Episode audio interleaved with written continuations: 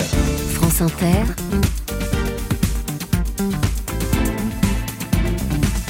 le 7-10. Eléa Salamé, vous recevez ce matin une actrice, j'y mets une majuscule. Oui, vous avez raison de mettre une majuscule. Bonjour Brigitte Fossé. Bonjour Léa, bonjour Nicolas. Bonjour. on est heureux de vous recevoir. Si vous étiez Brigitte Fossé, un réalisateur ou une réalisatrice, vous seriez qui? Si vous étiez un homme ou une femme d'État, vous seriez qui?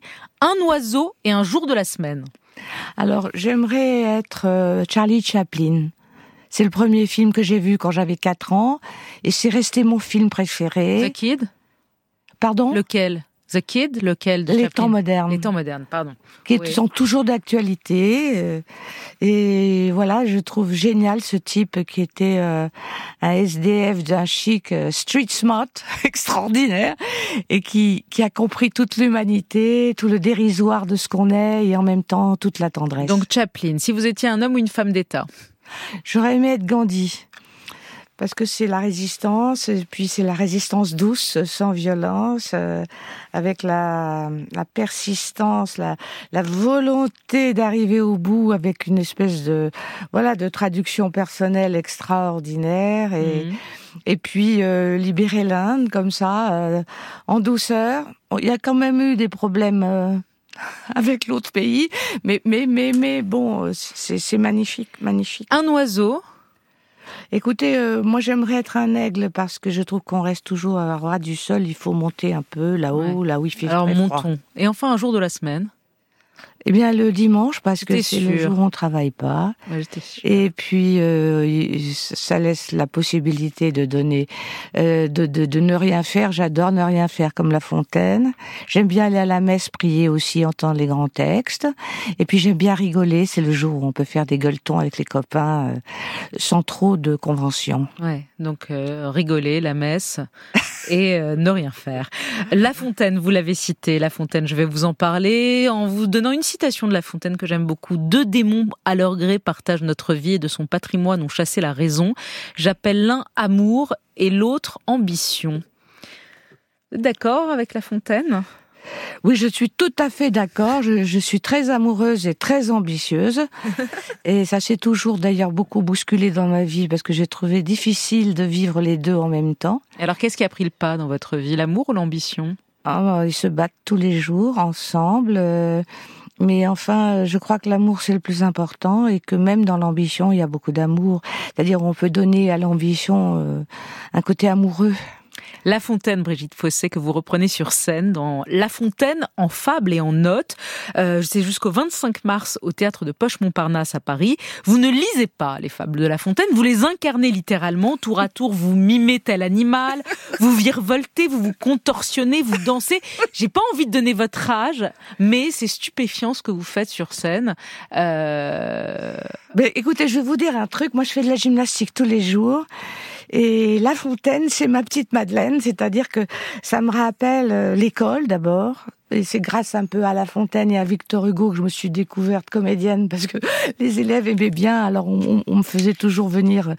Et c'est vraiment comme ça que j'ai commencé, hein, avec mon père, ce héros au sourire si doux, et avec les fables de La Fontaine. Ensuite, c'est un très mauvais souvenir parce que j'ai pris des cours en douce à l'âge de 14 ans parce que je voulais euh, faire du théâtre en fait, je voulais pas faire du cinéma au départ. Et euh, mon professeur Roger Clerval, me faisait apprendre les animaux malades de la peste, les deux pigeons et tout ça, et je les apprenais pas.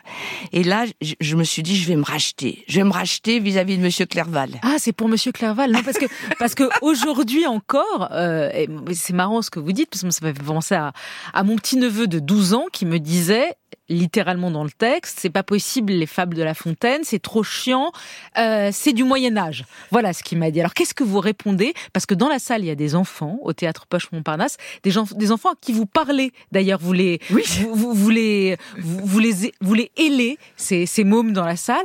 Comment on, on, donne le goût des fables de La Fontaine à un enfant de 12 ans en 2024 ben C'est grâce à Stéphanie Tesson, la metteur en scène, la fille de Philippe Tesson qui est vraiment euh, pour moi quelqu'un de très important, qui a écrit un livre merveilleux.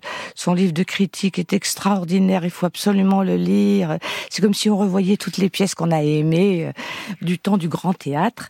Et d'autre part, Stéphanie est venue nous voir, Daniel et moi, Daniel Laval et moi.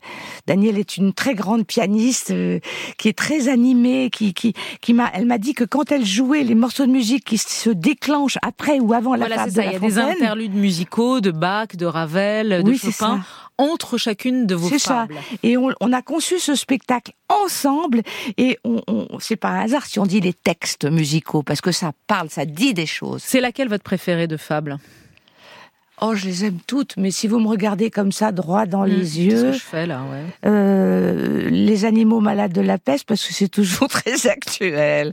Selon que vous serez puissant ou misérable, les jugements de cour vous rendront blanc ou noir. Malheureusement, on est toujours sous cette loi. Et je crois que quand La Fontaine disait que l'amour est un démon ainsi que l'ambition, il voulait dire qu'il avait dévoué sa vie à l'amour et à la liberté. J'adore le loup et le chien. Ah, le loup et le chien. C'est tellement La Fontaine, ça. C'est-à-dire que il préfère crever de faim et être dans la forêt libre et courir que, que, que, que de, voilà, que d'être enfermé. Oui. et quand il allait à la cour, il regardait les gens pour pouvoir ensuite euh, les dépeindre. Mais il les dépeint avec un cynisme, une causticité, une ironie incroyable. Et puis à la fin, il y a cette tendresse extraordinaire qui veut donner aux enfants la leçon du monde. Et ma mère était comme ça avec moi. Elle me, elle me donnait ça m'énervait. Rien ne sert de courir, il faut partir à point. Vous l'avez écouté Comment Vous avez écouté votre mère? Oh, pas du tout. Ma mère, elle est, elle est à l'intérieur de moi. C'était, c'était le personnage le plus résistant et le plus libre du monde. Mais elle voulait me donner de la défense. Et c'est grâce à La Fontaine que j'ai eu cette défense. Et je veux la donner aux enfants. Et je trouve que c'est un jeu, en fait. Parce qu'il y a le jeu avec les mots en même temps. Cette liberté d'écriture qui est, qui arrive au bout d'un énorme travail. Hmm. Brigitte Fossé, vous êtes dans notre paysage cinématographique depuis plus de sept décennies. C'est quand même fou de dire ça. On se rend pas compte, mais vous avez commencé à 5 ans dans Jeux interdits oui. Euh, de René Clément. Et donc là, je vais essayer d'éviter de dire votre âge, mais ce qui est stupéfiant. J'ai 7 ans et demi. Voilà, vous avez 7 ans et demi, plus quelques dizaines. Euh, et ah non, mais il faut le dire comme ça, c'est plus gai. C'est plus joli. En tout cas, ça fait, vous avez 70 ans de carrière. Et en commencé à 5 ans, vous avez plus de 70 ans de carrière derrière vous, 7 décennies, c'est vertigineux. Je crois même que vous avez aujourd'hui, depuis la mort de Micheline Prel, le week-end dernier, vous êtes, on a regardé, sans doute l'actrice française, la comédienne française, qui a la carrière la plus longue. Écoutez, euh, j'y pense jamais à ça parce que pour moi la vie est un éternel présent. Le temps n'existe pas. Quand je revois des gens qui tournaient dans Jeux interdits, ben, je, je les revois comme si j'avais pas changé. Mais j'ai toujours eu ce sens-là du temps. Pour moi, l'âge n'existe pas. Ce qui compte, c'est le cœur à cœur, c'est le dialogue. On s'en fout.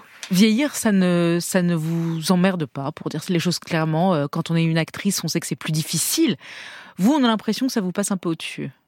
Ah, ça m'est complètement égal, oui. Depuis toujours, ça vous, a, ça vous a été égal ou à 50 ans, c'était plus euh, compliqué Les 30 ans, ça a été très dur à passer. 30 ans, c'est pas la vieillesse, 30 ans. J'ai voulu voir personne, j'ai enterré ma jeunesse le jour de mes 30 ans et depuis, je la redécouvre. Ah, ah Vous êtes né à Mais je vous jure que c'est vrai je, je vous jure, je me suis dit, voilà, c'est fini l'enfance.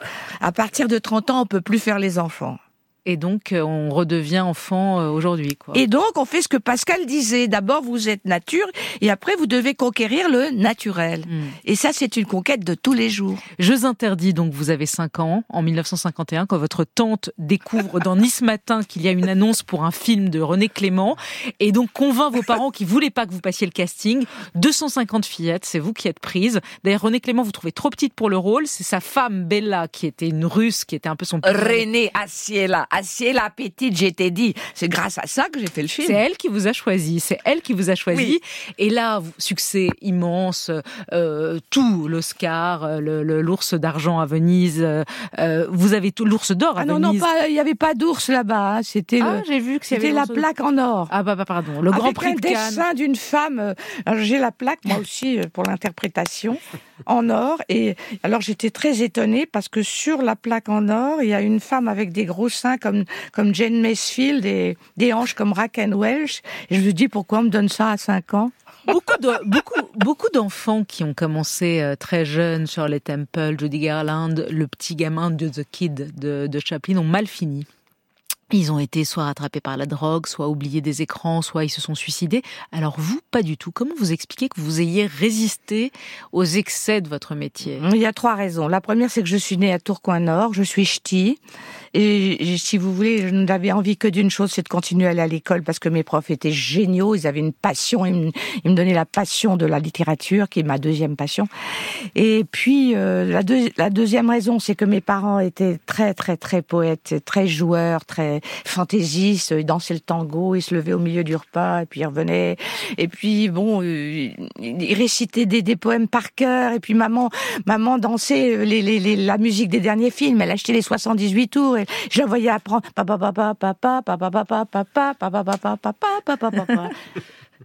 Dans cette carrière très riche, vous avez joué chez Truffaut, l'homme qui aimait les femmes. On se souvient de votre rôle. Enfin, moi, c'est un rôle qui m'a énormément marqué, l'éditrice euh, que vous étiez. On vous a vu dans les films de, de Blier, de Claude Sauté. Euh, et puis, évidemment, vous restez pour les filles de ma génération et pour toujours la mère de Vic, la boum.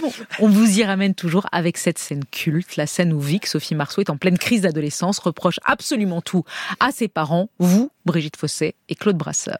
De toute façon, vous en avez rien à foutre. Vous pensez qu'à vous. Vous n'êtes même pas aperçu que j'ai paumé ma gourmette en or, que j'ai raccourci ma frange, vous l'avez même pas vu. J'ai plus rien à mettre, j'ai plus de chaussettes dans mon tiroir. Vous avez même plus le temps de me faire réciter mes sons, ni, ni de me faire à bouffer. Ça vous est bien égal de savoir si je suis heureuse ou malheureuse. Mais qu'est-ce qu'elle a? 13 ans. Elle est géniale cette réplique. Ah oui. Qu'est-ce qu'elle a? Elle a 13 ans, réplique culte. Vous savez qu'aujourd'hui la musique, je sais pas si on va l'entendre, la musique de la boom, euh, le moment où, où, Sophie Marceau danse et vous rentrez dans ce concours de danse et vous découvrez qu'en fait, elle, euh, cette musique-là, c'est devenu une des musiques les plus téléchargées sur TikTok. C'est-à-dire les jeunes mettent la musique de la boom encore. C'est fou quand même cette euh, cette longévité de ce film. Je trouve que Claude Pinotto et Daniel Thompson ont écrit un, un scénario génial qui est indémodable, comme certaines comédies américaines. C'est vraiment un truc, euh, voilà, de notre patrimoine maintenant. Et puis ça aide aussi les parents à désamorcer les problèmes. Moi, ça, ça a été une répétition pour moi parce que ma fille à l'époque avait 11 deux ans. de moins. Ouais, elle avait 11 ans et euh, Oui, Sophie et Marceau quand avait elle a 13. vu la boum, le soir, le lendemain, elle me dit, euh, je- j'ai une boum, à quelle heure J'ai dit, écoute, tu vas pas me faire quand même euh, jouer le, le rôle, tu l'as vu le film hier soir C'est non. J'ai dit oui. Ah, vous avez dit oui. Il y a un autre film qui a marqué toute une génération, c'est Les Valseuses, qui a tout juste 50 ans aujourd'hui. Vous n'avez qu'une scène, Brigitte Fossé, dans Les Valseuses, mais quelle scène terrifiante, bouleversante. C'est la préférée de Jean Genet. Une jeune mère qui allait son bébé dans un train et qui est embêtée, attaquée par le duo de Pardieu de Verre.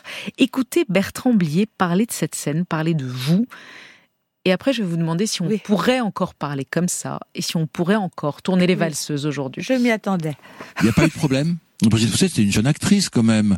Non, un, un parce peu effarouchée, elle- non Elle n'était pas effarouchée Non. parce que elle avait décidé de faire le rôle. Elle aurait Ouais. pu dire non. Oui, exact. Et donc, elle a, ça l'a beaucoup amusé de le faire.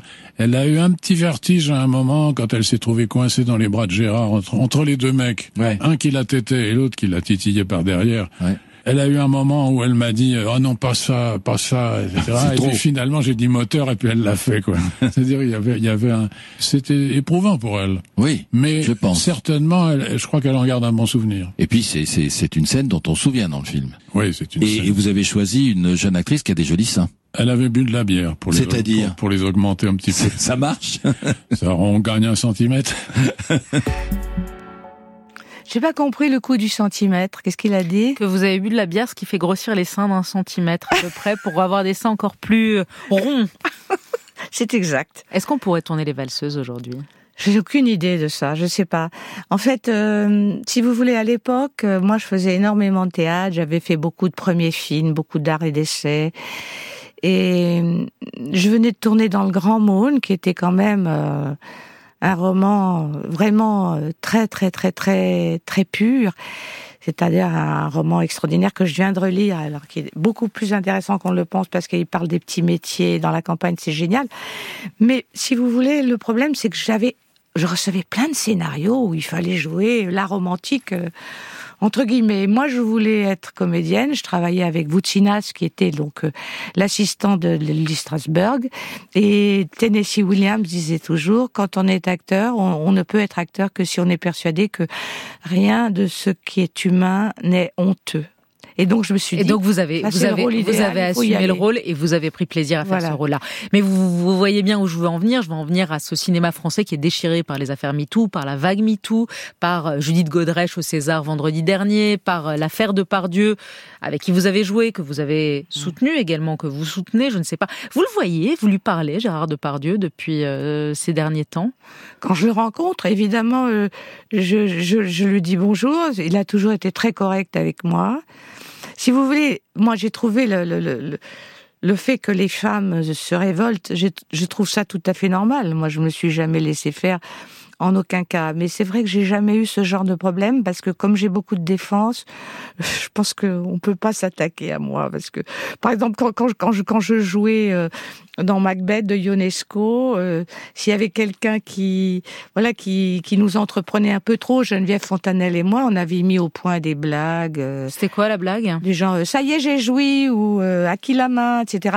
Et, et voilà. Et c'était trouve- une manière de les de les éloigner, quoi. ben oui, parce que je crois que la seule façon de faire, c'est de, de, de, les, de les renvoyer à eux-mêmes et de, et de se rendre compte que ça ne nous trouble pas. Et à partir du moment où on est troublé, on est fragile. Mais les femmes qui sont dans le cinéma, elles peuvent s'exprimer. D'ailleurs, Judith Godrèche a très bien parlé. C'est remarquable ce qu'elle a dit quand elle a parlé des petites filles. Mais on pense en frémissant que malheureusement, dans tous les autres milieux, on ne peut pas s'exprimer. Donc c'est important que les femmes du cinéma s'expriment dans la mesure où, quand vous êtes par exemple euh, dans un bureau ou technicienne de surface, mais moi je pense aussi à tous les petits garçons les petits garçons qui sont qui sont entrepris également. On, on- on leur dit voilà, tu auras tel métier si tu, tu es avec moi et tout ça. Le problème de, de la protection des enfants est, est très important et c'est pour ça d'ailleurs que je participe à la brigade des mineurs parce que je trouve que c'est un problème capital.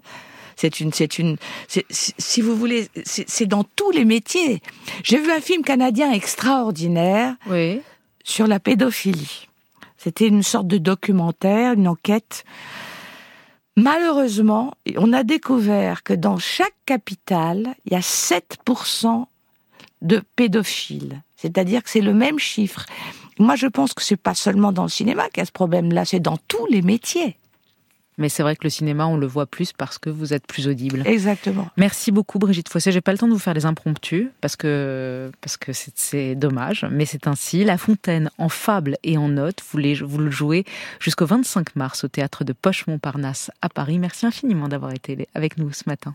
Merci beaucoup. Je voulais vous dire simplement que la troisième raison pour laquelle j'ai pu me maintenir, c'est grâce à des gens comme Philippe Tesson, Stéphanie Tesson, qui font du théâtre par amour de l'art, et le théâtre, c'est la liberté. Merci infiniment.